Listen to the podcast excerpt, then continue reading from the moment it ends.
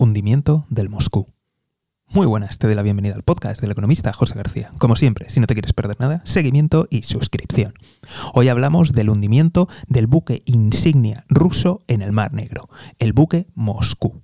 La primera versión es la del ejército ucraniano, que dice que dos de sus misiles de producción nacional, el Neptune, alcanzaron al buque Moscú, uno de ellos dañándole gravemente y el otro impactando donde tenía depositadas las armas.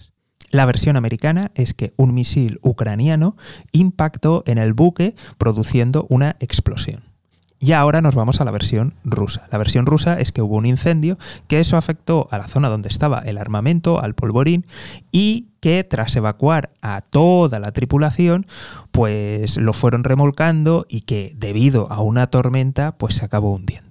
No hace falta que te diga qué versión me creo más, pero en cualquier caso, esto lo que supone definitivamente es el hundimiento del buque insignia de Rusia en el Mar Negro.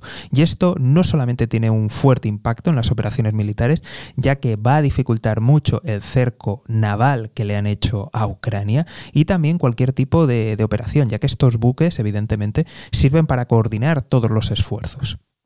Por si fuera poco, es un golpe terrible, económico y al esfuerzo militar, ya que cuántos años van a tardar en volver a construir otro buque y por si fuera poco, porque evidentemente seguro que te lo estás planteando, que a lo mejor pueden mover otro buque de alguna otra zona. El problema es que ahora mismo por los tratados internacionales el estrecho de Estambul está cerrado básicamente porque hay una guerra y los tratados internacionales le permiten a Turquía cerrarlo.